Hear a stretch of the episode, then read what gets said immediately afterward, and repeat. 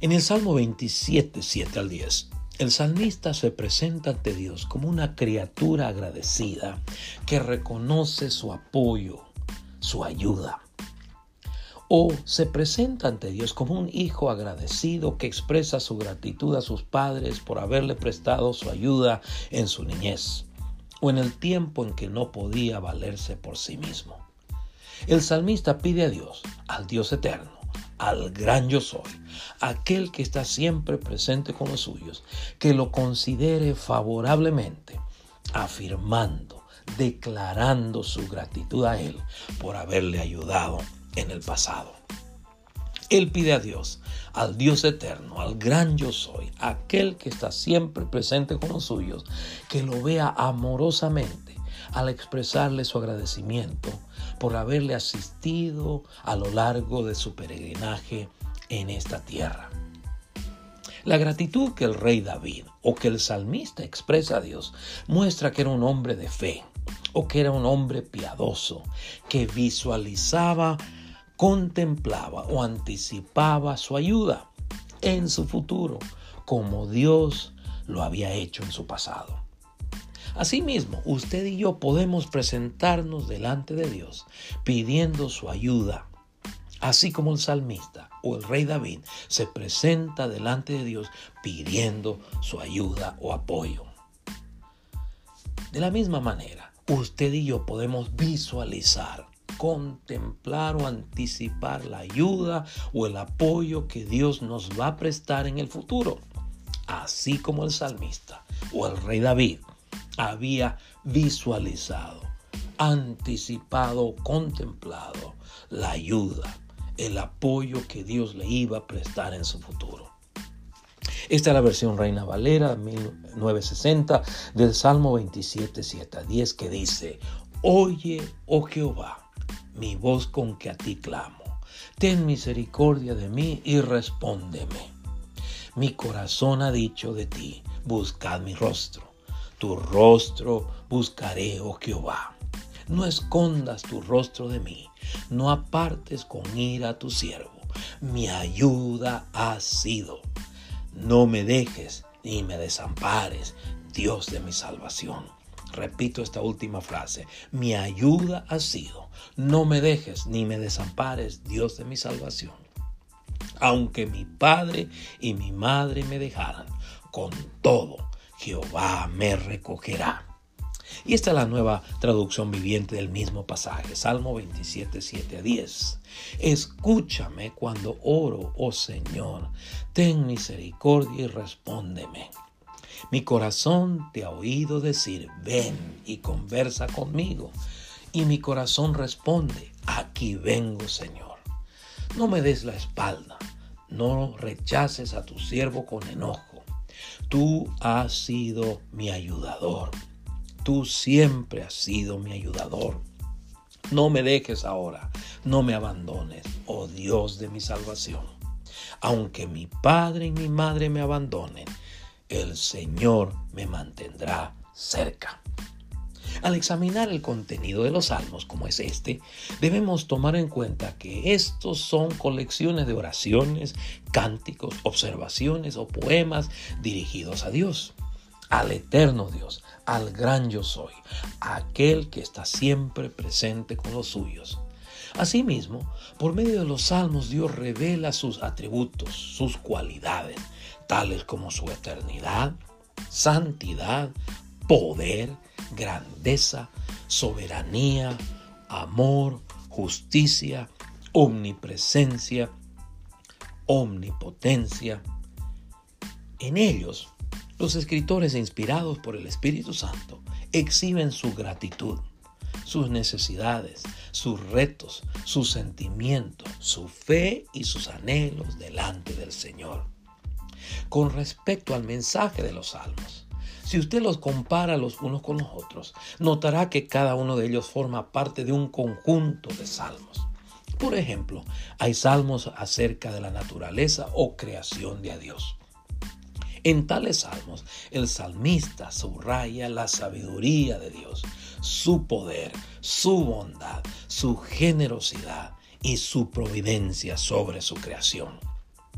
Hay salmos mesiánicos o salmos que describen al ungido de Dios, al escogido de Dios. En ellos el salmista describe la persona del Mesías, su misión y la respuesta de la gente a su misión. Hay salmos que subrayan la excelencia de la ley o la palabra de Dios, como decir su sabiduría, su solidez o coherencia. Hay salmos de alabanza, gratitud y adoración. En ellos los escritores expresan su aprecio, gratitud y reverencia a Dios por sus favores, por su ayuda. Hay salmos que contrastan la bondad, fidelidad y generosidad de Dios con la infidelidad, ingratitud e indiferencia de los hijos de Israel. Es decir, al interpretarlos tenemos que tomar en cuenta su estructura, redacción, fraseología o rasgos literarios.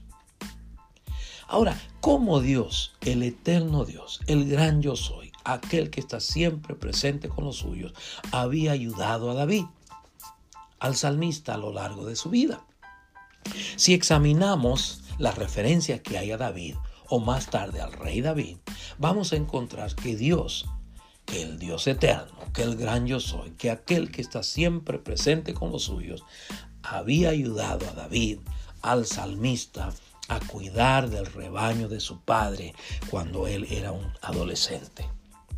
Dios, el Dios eterno, el gran yo soy, aquel que está siempre presente con los suyos, había ayudado a David, al salmista, a herir a los leones o a los osos que atacaban al rebaño de su padre. O sea, Dios le ayudaba o le había ayudado a defender su rebaño. Dios, el eterno Dios, el gran yo soy, aquel que está siempre presente con los suyos, había ayudado a David al salmista a derrotar al gigante Goliat, que se había burlado de los hijos de Israel por 40 días. Dios, el Dios eterno, el gran yo soy, aquel que está siempre presente con los suyos, había ayudado a David a tocar el arpa para el rey Saúl, para calmarlo o tranquilizarlos mientras era atormentado por un espíritu malo.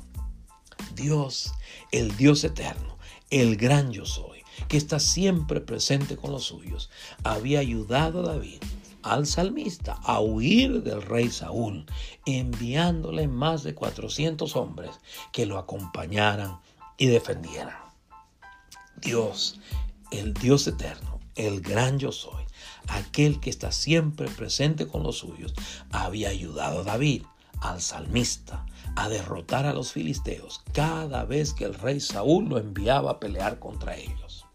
Dios, el eterno Dios, el gran yo soy, aquel que está siempre presente con los suyos, había ayudado a David a gobernar con sabiduría a los hijos de Israel. En 2 de Samuel 8:15, el escritor del libro de Samuel resume cómo Dios había ayudado a David a gobernar a los hijos de Israel de una manera justa, equitativa y honorable, que dice, y reinó David sobre todo Israel.